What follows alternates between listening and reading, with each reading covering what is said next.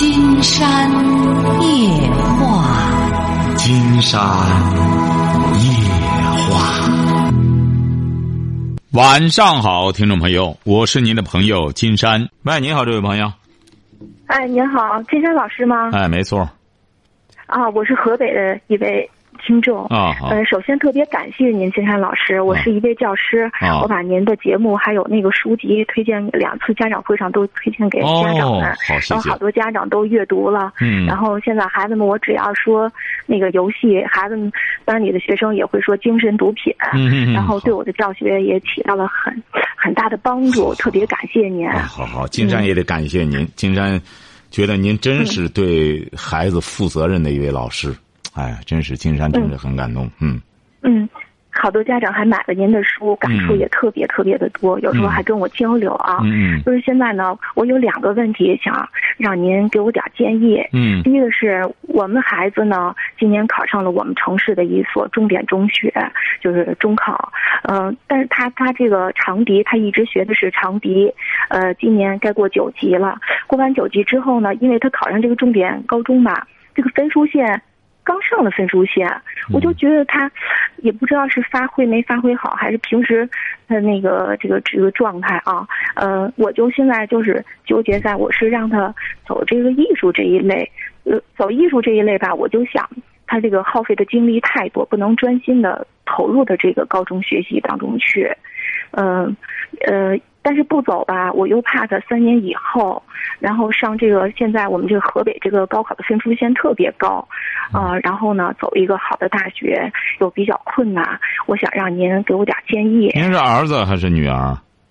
是女儿。女儿。嗯。嗯，金山不建议走艺术这条道。他毕竟是现在考上高中了，是不是啊？而且还考了个重点高中，是不是啊？嗯，对。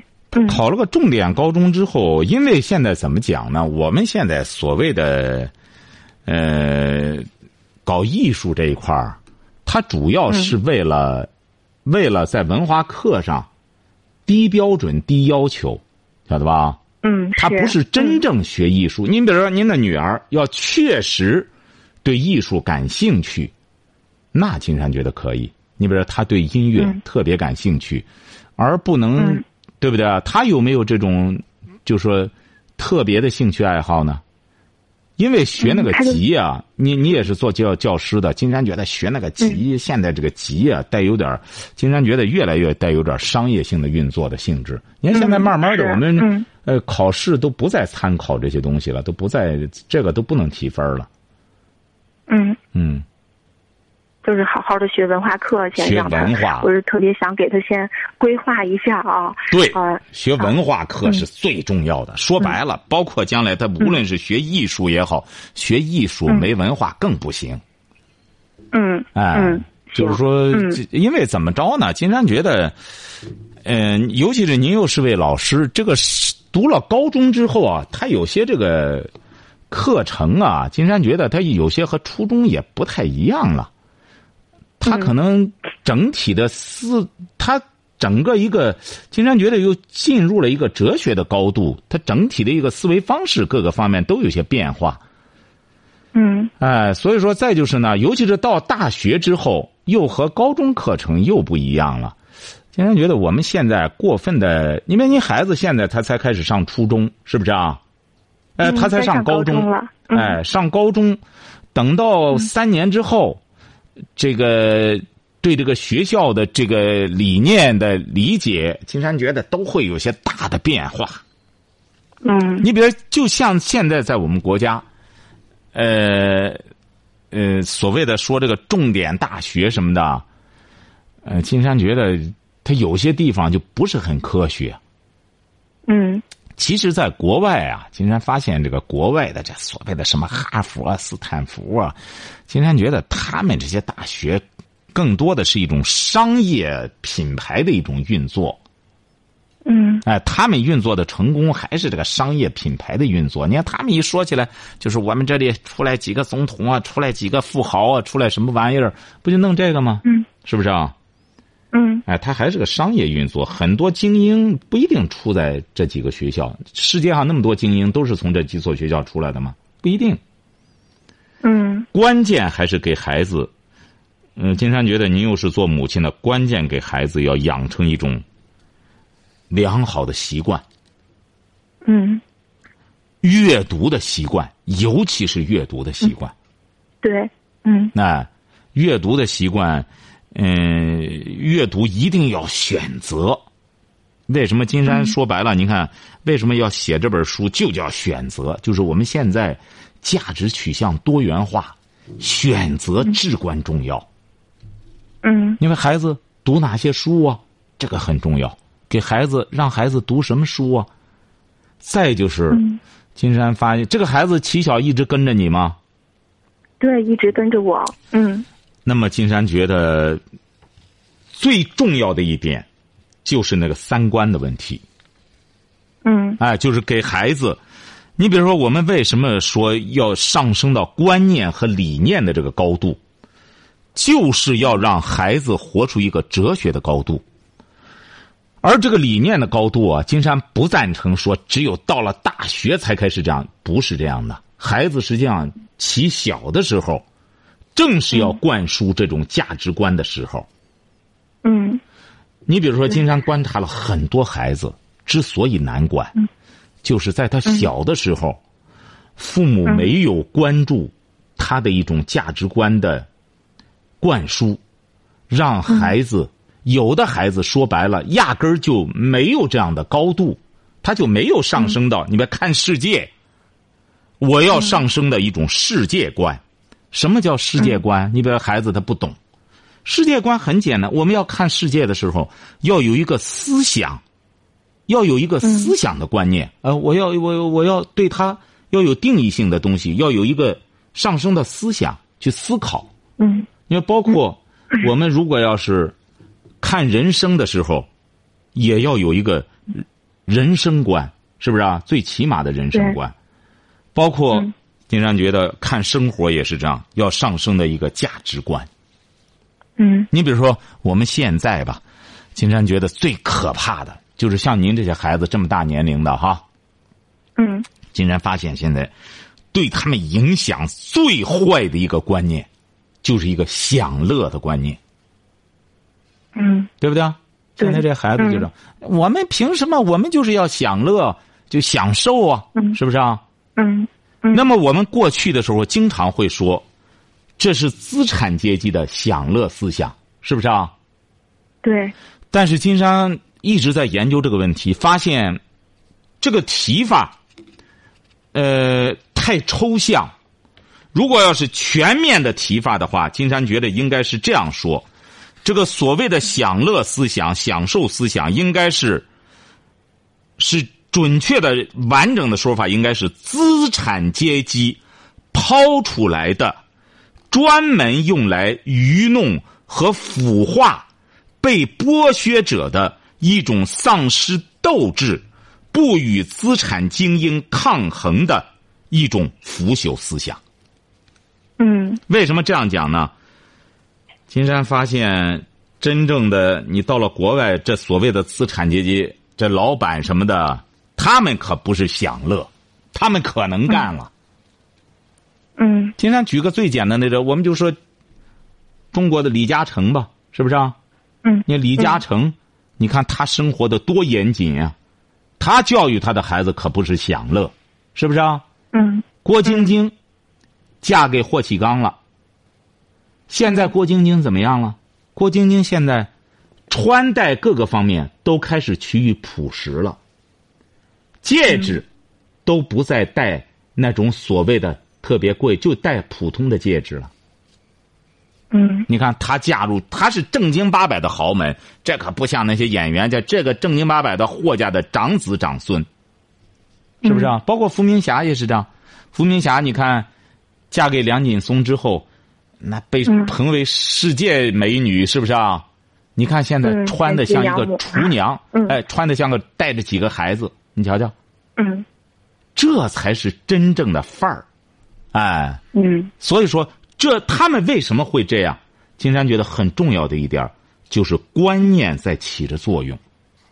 对，哎，你比如说，你教育孩子也是这样，特别是女孩儿如果要是能够给她这么一种很有高度的观念，而不是这个随。因为我们现在的所谓的时髦时尚啊，实际上是一些很落伍的东西，很土的东西。嗯，哎，所以说，金山觉得一定要让孩子去学文化课。对，哎，读书。我还我还跟孩子说，我说现在听金山老师的《金山夜话》已经有一段时间了，然后我就跟孩子说，我说等你上了大学，妈妈送你一件礼物。他说什么礼物？我说是智能手机。他说为啥那个时候给我买？我说因为我要让你下载个《金山夜话 》，你去听，作为你上大学的一个礼物啊。啊。嗯，现在呢，我们是不让他用手机的。对，不能用，绝对不能用。不让他用手机，在家也有三台电脑，也不让他玩啊，不让他玩电脑。绝对不能孩子吧，现在也是，嗯，其实还有我们是两个孩子，然后我再跟你讲我的婚姻问题，嗯，就说两个孩子吧，现在都是就是听金山夜话，就是只要有时间回来吃饭的时候，我们就拿考栏上都放上您的金山夜话，对他们影响也特别的大，嗯。嗯，就是真的特别感谢您，谢谢哈，就是文化课。有很大的帮助，对，就是文化课，文化课，再就是还有一条，金山觉得就是严管。就是一定要管，要管，不管不行。对，啊，就是还有一个就是问题，就是现在他读的书吧，我给你买的特别多，像您推荐的世界名人传记啊，中国名人传记啊，这个这两套书都有。然后最近让他看您的那个选择，呃，那个就是这这本书，呃，就是现在您有没有好的建议，就是给他现在这个年推荐一些书，就是这段时间。金山觉得，然后，嗯，金山觉得这个时候啊，你完全可以让孩子，因为他已经上初中了，嗯，就是看一些名著之类的，一定要看名著。哎，就是你比如像我们中国吧，哎呀，金山觉得要真要是看中国的东西啊，嗯，还是看这个，呃，中国古代的，不是经中国古代的。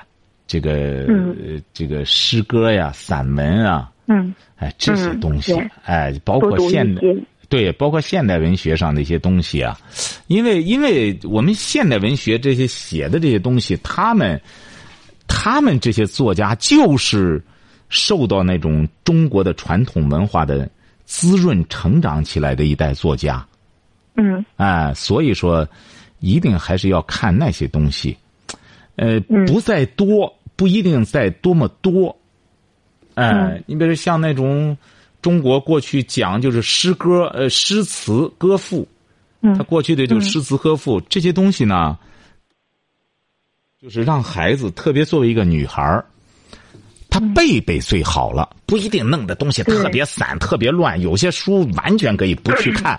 现在有些书啊，就是标题党，嗯，哎，你就你就像包括这个。您说，包括说白了，我们就是说希拉里传、克林顿案，你真正看看这些人，他还是靠抖露一些秘密什么东西，他不像中国古代的这些这些东西，他是有思想的。嗯，哎，你看老子的、孔子的，他不在多。嗯，哎，一定要要要要多读一些这个诗词歌赋这对诗词歌赋，哎，这个有些东西啊，嗯。不如让孩子别看，有些东西不一定什么都看，这就是孔子的观点，就是非礼勿动，非礼勿听，要有选择的看。给孩子，你比如经典的东西，他可以反反复复的看，而且读一遍，他会有一遍的收获。嗯，为什么说有的时候金山觉得，你看这个我们的这个。先辈哈，这个推荐出来的这些书，因为现在的书，包括我们现在的教授什么的，他也没读那些书，也没那个心思来来总结，来变这个博览古代的书籍，然后再推出几大名著。你比如说，就像推出来的这几大名著的话，就值得终生去阅读。《三国演义》啊，女孩也是可以看的。是不是啊？是女孩不一定非得看琼瑶啊，所以说你像这个，尤其是我们一说到琼瑶，竟然觉得现在的这些东西还不如琼瑶的。你说现在，经常举个例子，你要要让孩子看这个，你要不严管孩子这个东西，就和我们现在吃食品一个道理，是不是啊？一说食安问题，大家就知道这食品各种各样的东西。你要不给孩子把控，孩子他是不会选择的，是不是啊？对。他乱八七糟的吃完了之后，对他身体不好。那么，包括作品也是如此。你像这个经典性的东西，你反反复复的看，就像我们吃食物一样。哎，大家说说，是不是每你我们现在有一种求新啊？他求的不是地方。你别看经典，就是要反复的看。你看毛毛泽东看书也是这样，《鲁迅全集》他会经常会翻呐翻的。哎，《史记》啊，什么这些东西他会经常翻，因为看一遍有一遍的收获。就像我们说吃胡萝卜喝奶，那么呢，我们得经常吃。但是我们不吃这个了，人类老吃粮食吃好几七八十年了，改吃石头吧？他不行，他就得吃粮食。对，哎，所以说，呃，不要以那种求新求异，呃，以那个作为一种刺激。金山觉得读书呢，就是读名著，然后读一次，再思考一次。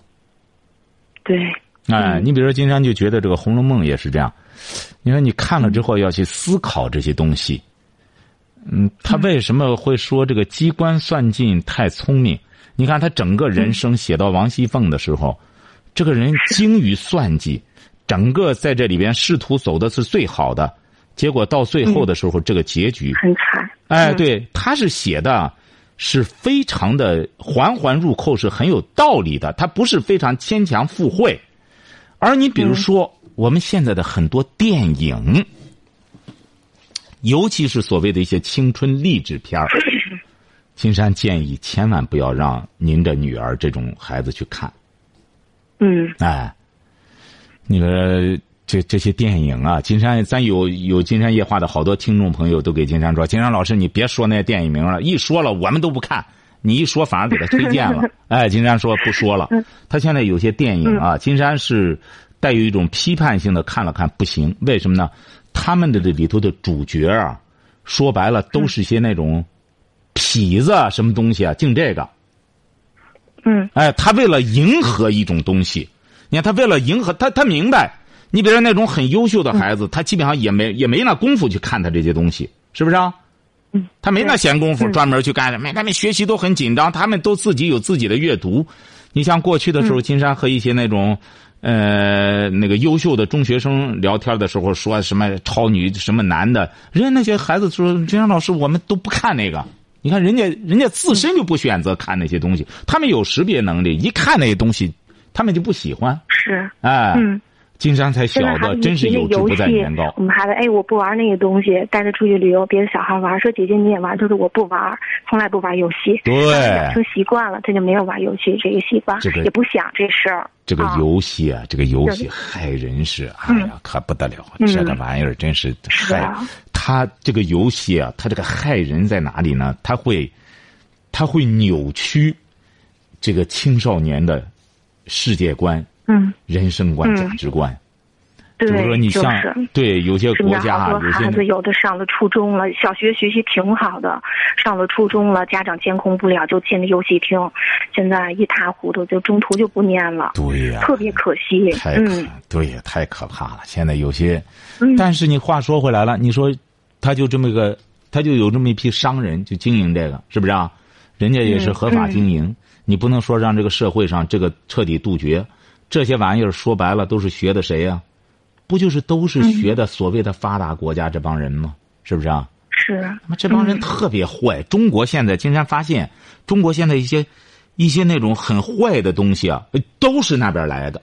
你真正看传统的话，中国没有。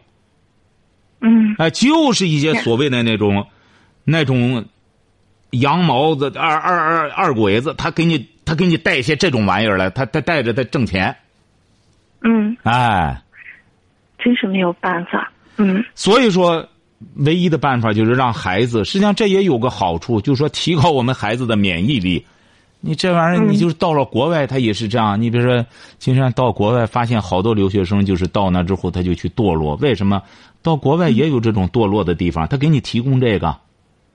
啊，别听他那什么到我们这儿怎么着怎么着，哎，他那干什么的地方更更邪乎，那。嗯，你这孩子跑那去没人管着的话，他他也学不了好。对，那 有把能把握住自己才行。对，所以说让孩子有了这种把控之后，将来即使他出国什么的，他都有这种选择和自律能力，这是至关重要的。不要太在乎那个考的分儿高低，只要是基本课程他能够把握，呃，基本上都能够掌握。呃，高考的时候呢，金山觉得呢，也不要非得你这不能非得清华北大，就是实在选不上我们理想的学校，你说他这个分就是不够了，那怎么办呢？那就选一个理想的专业也是可以的。嗯，哎，嗯，但是得对他有着高标准、严要求。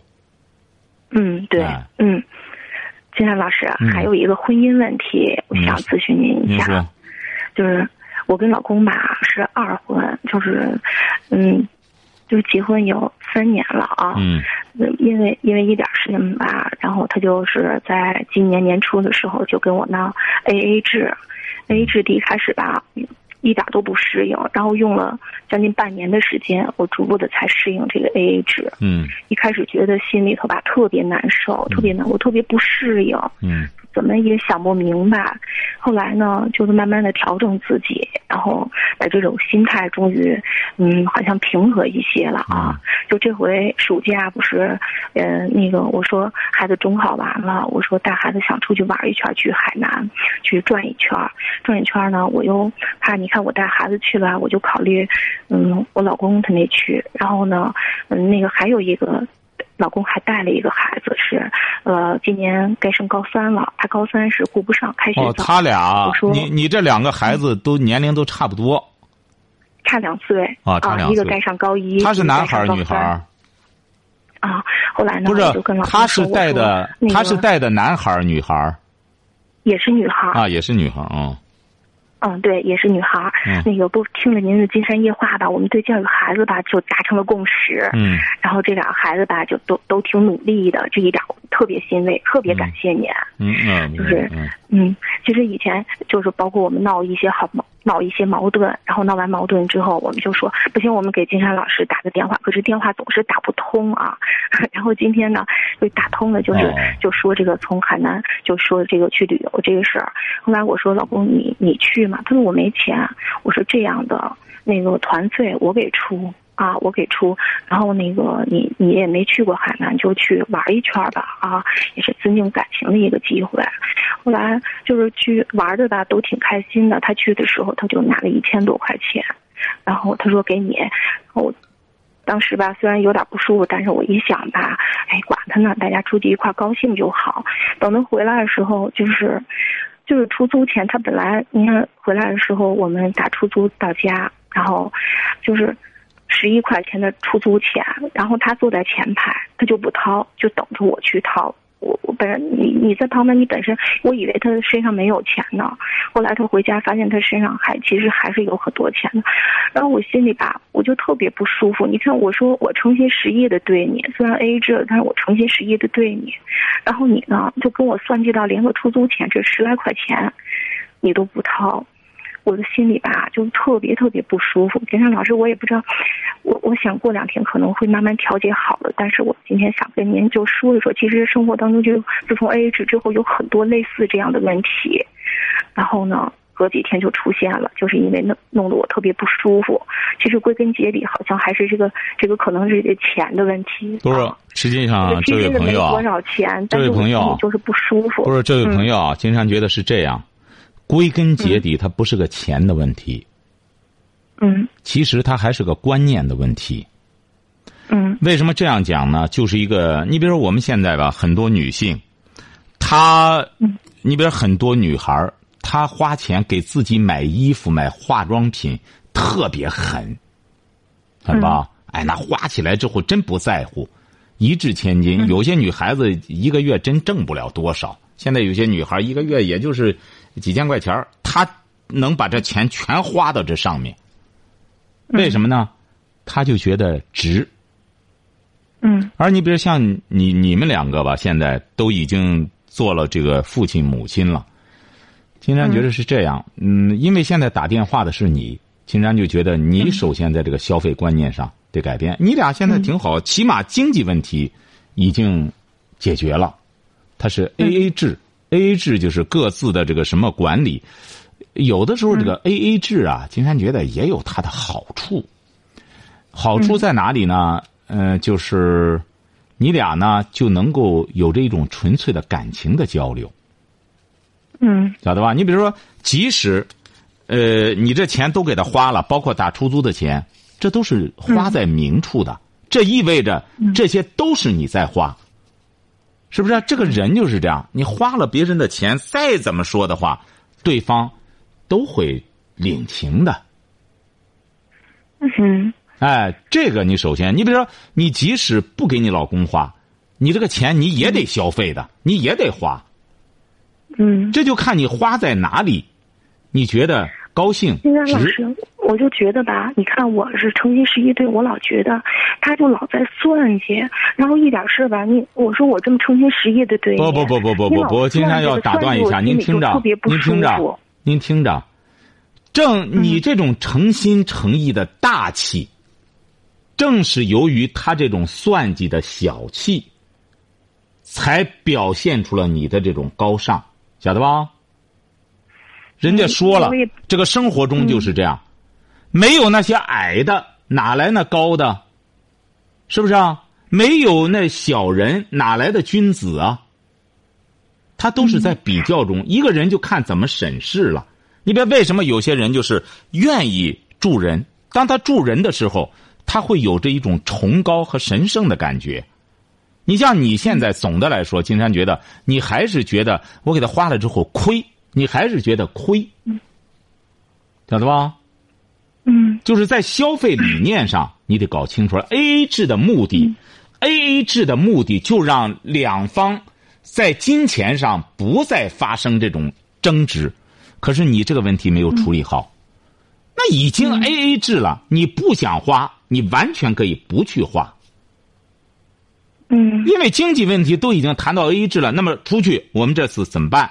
呃，你比如说，好多人现在年轻的也是好多就是 A A 制，咱出去这个钱怎么花都说到明处。那你不嗯、不是今天老师的，可是这个我觉得 A A 制确实有时候挺影响感情的。你比如说买东西，我出去我是拿我的钱，我给孩子买了买，比如说买一件衣服，我就想着吧，如果我不给另一个闺女去买，就显得我很小气。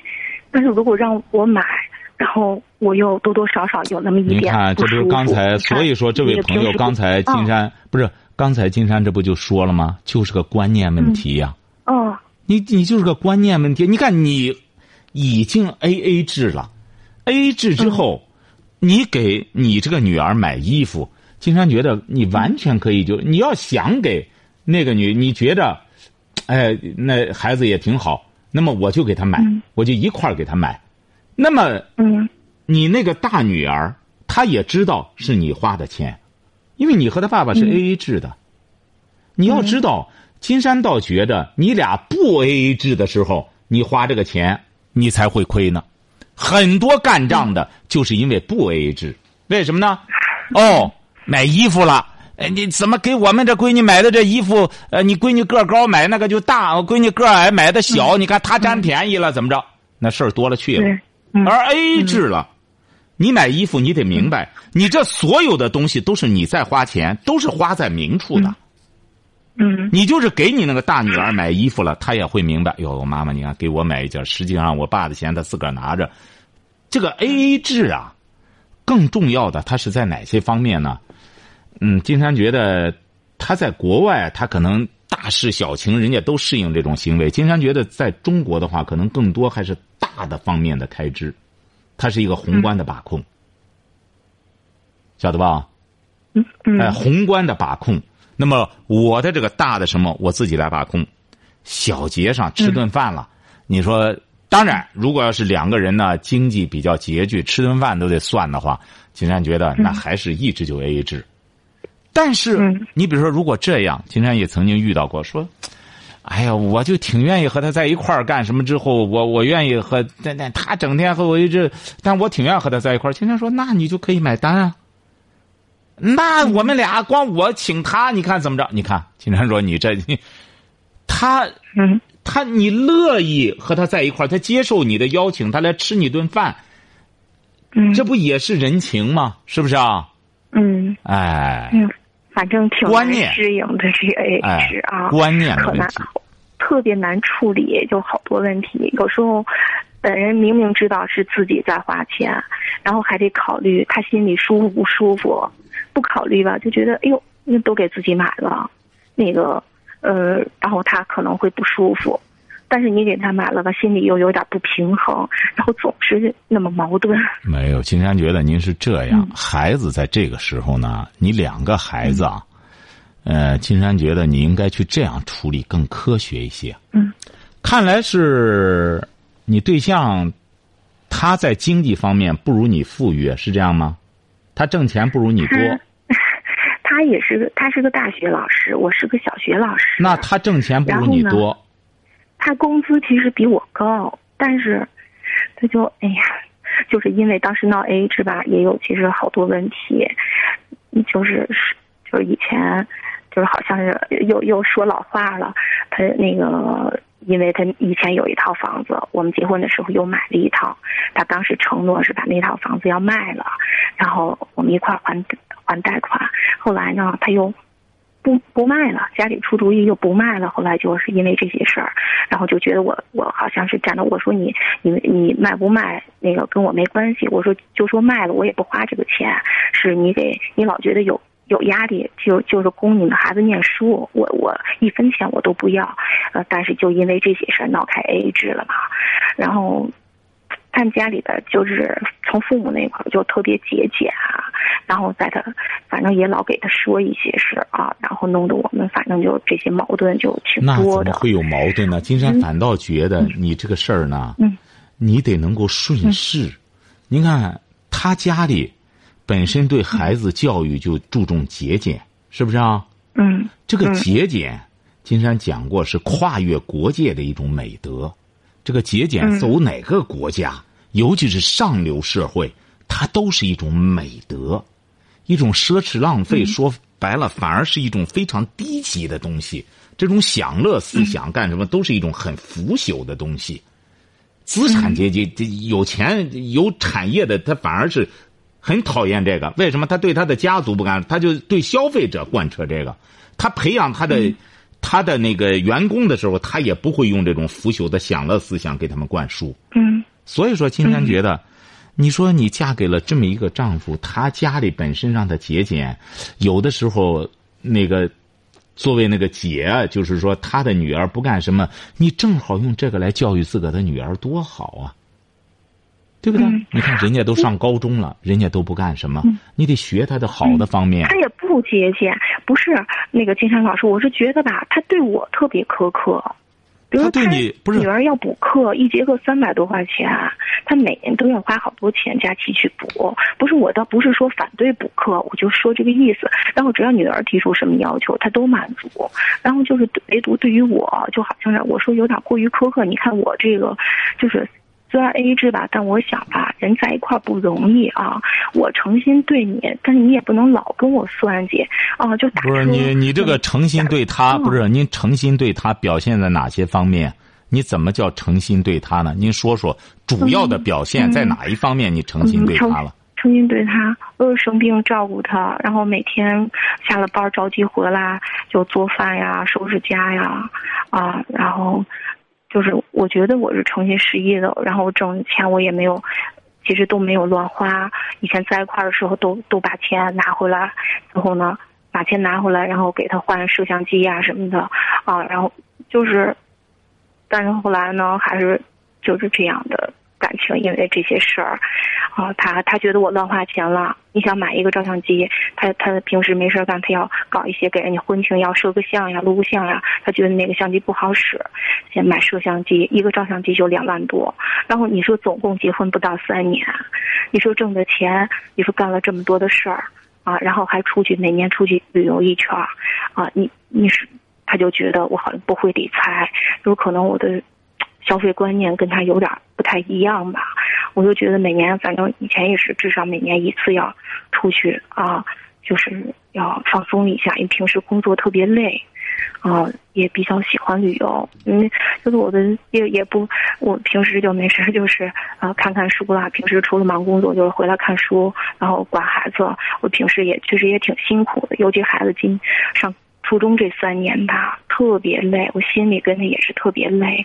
嗯，我我觉得是真是，我就是诚心对这个家的，也是诚心对待他的。金山觉得啊，您看您这一谈呢，您这。您这一谈呢，金山觉得都是一种观念的冲突。呃，金山呢，过去的时候曾经分析过，在小学这个教育阶层和中学这个教育阶层和大学这个教育阶层，实际上他们是有着不同的特点的。嗯。呃，他们的价值观念方面也是有差距的，也也是有有区别的。嗯。不知道您注意过没有？其实，金山觉得我们国家现在这个教育啊，嗯，现在有点这个，他最好是有有点得调整一下。为什么呢？金山觉得现在教育应该重视幼儿园和小学这一块非常重要。嗯，为什么呢？反而是因为这个孩子的这个价值观念，他形成期间根本不是到大学形成的。而是在幼儿园、小学这一块是非常重要的。嗯，那反而是金山觉得，我们现在小学老师对自我的这种认定度并不高。嗯，社会认定度也不高，总觉着小学老师不如大学老师大呀，是不是啊？嗯，大家还是以大者为尊。其实真正给孩子。一些一些观念，包括价值观，包括他的一种所谓的优秀、优秀的习惯，各个方面，竟然觉得都是在小在这个小学之前完成的。在大了，现在孩子的很多毛病都是小的时候造成的，在大了之后改非常困难。嗯嗯，包括这些玩游戏的。凡是到了初中上瘾干什么的，基本上都是从小学的时候已经开始上瘾了。嗯，现在这不是很多朋友就不理解吗？说怎么这么多玩游戏的？不，他现在最可怕的是这个，到了初中这些孩子，他所谓的玩游戏，他不玩游戏了，他看黄片子。对。哎，他关键是他不是你，他六年级就有。对他真正玩游戏的话，他不背人。他不被人现，他家长就老给孩子带智能手机。我跟对呀，你现在这些孩子，这些家长，家长就不听。对，这家长又不懂，回过头来，哎，我看他在屋里学习呢，他早就把那个页码页码给点了。他再往后，他经常进去，他就不让他进了。他为什么？竟然觉得很多家长就好像不食人间烟火一样。这个这个男孩子，你想想，十四五他进入这个男家长，不也是这个岁数过来的吗？是不是啊？嗯。你就甭说这个中学生了，你到现在那这这四五十的，他控制得住吗？看那些黄片子，他不同样也是想入非非吗？但是他好赖的，他有别的生活，他有工作，有什么？你想这些小孩十四五，他没别的事光看这个东西，他不出事儿吗？是。哎。嗯。像您现在，金山觉得你自己也说了，实际上你刚才情不自禁就流露出来，还是你们那个价值观念问题。你现在有些东西，金山直言不讳的讲，你还是按照现在的一种，现在的一种流行模式，来嗯来设计自己的生活。金山老师，我怎么调整自己？就是动不动来，调整自己一定要记住了。不愿意说，我不调整自己啊。然后，但是我就是每次遇到事儿，我就闷在心里头，你要其实心里特别难过。你要调整自己，金山觉得调整自己最重要的一条，不要被现在所谓的。一种时尚所裹挟，嗯，这是最重要的一点，晓得吧？哎，所谓的流行的一些东西啊，千万不要被这个裹挟。嗯，被这个裹挟的有些人呢，你比如说金山讲过，你比如有些小姑娘，金山发现，反正人家关键没有别的奢求，人家就是挣了钱就花。你别这些女孩子对象也是这样，对象打工。她就人家没有更奢望的，人家也没有那种奢望的精神生活，晓得吧？对他们来说不痛苦，花光了也就消停了，挣来就花。他们花就是买什么呢？就像金山遇到的一个经理的对象，也是一买买了个什么什么苹果几，花了好几千。那么他这个对象就说，人人家那有钱的买辆汽车，呃，虚那个虚着，那么我就买个手机虚着，大家相互炫耀，晓得吧？嗯，哎，他们就是连发那个微信也是，哎，我买了个这个，照下来就去看一看，他都是这样，他就炫，嗯，哎，就是炫炫生活。你像你现在呢，金山觉得，你作为一个知识分子，你作为你老公也是一个高级知识分子，你们的生活呢，就一定要，尤其是两个孩子都这么大了，要有自己的生活。嗯，哎，你比如说像你现在，你就你这个家庭再怎么说，它还是相对。呃，和一般的家庭是不一样的。对，哎，因为你两个孩子，他他都是两个这个家庭，这个怎么办呢？就是你要设计你的生活，首先你要定位，你究竟要要一种什么样的生活？你比如经常讲过，我们这次去北欧的时候，跟了一个呃房地产老板的呃呃有个小伙子，也是二十九快三十了。小伙子长得倍儿帅，他妈妈和他一块儿去的。你看，人家也没找对象，自个儿现在呢，他就是正经八百一个富二代。他说：“金山老师，我最重要的一点就是，我现在尽管我才这么大，我已经知道我需要什么样的生活。”嗯。哎，他也知道他需要什么样的女孩儿。嗯。哎，他要按照他的想法去做，他不会受到社会上。你比如说。按道理讲，他这个岁数，那那虚着的什么的，你这这炫炫什么东西，他不这样，他整个没有这些。经常发现这种比较俗的这些东西，哎，他有他自己的一种生活，他设计的，这是他自己感到非常欣慰的。他不会说人家要追什么了，他就跟风去了，他不会这样。经常觉得。就目前来说，我们很多人需要这样的生活。为什么呢？经常看到了许多年龄很大的人，甚至老人，他也不知道他该要什么样的生活。嗯，所以说他才感叹：“哎呦，我都不如我的孙子了，这人家怎么着？为什么呢？因为这些长辈他自己就没有一种定定义的生活、定性的生活。你想想。”他怎么来指导他的孩子？嗯，你比如说像孟母，孟母没有多高的文化，但他有他定性的生活，就是要让孩子读书，对不对？你学做买卖的，一看孟母，马上就心急如焚，我必须得赶快租房子去，给这搬家，必须搬家，不搬家这个孩子废了。嗯，一学杀猪不行，马上得，哎，读书了。孟子每天回来。哎，背书了，他好了，他欣慰了，是不是啊？您现在也是这样，因为教育孩子，如果要是你跟风，为什么金山也考察了一下，我们现在所谓的考级，嗯，是一种商业化的东西，家长还不能太被裹挟，有这么一技之长可以。金山觉得艺不压身嘛，嗯，艺不压身，嗯，包括旅游也是这样。金山觉得旅游呢，一定要。有自己的一种设计，出去的目的是什么？这个很重要。我这一趟出去，要达到一个什么目的？这个很重要。为什么？因为我们古代一种贵族的生活，他是读万卷书，行万里路。嗯，他实际上这是一个因果关系，一个逻辑关系的。嗯，对不对啊？嗯，你说我是一本书没读。那不要行万里路，你行万里路是很辛苦、很劳作的，是不是啊？而读了万卷书，当行万里路的时候，满眼都是风景。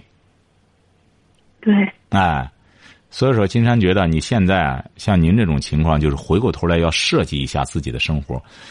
金山觉得当个小学老师太好了，说白了，要让金山说要教学生的话，现在金山。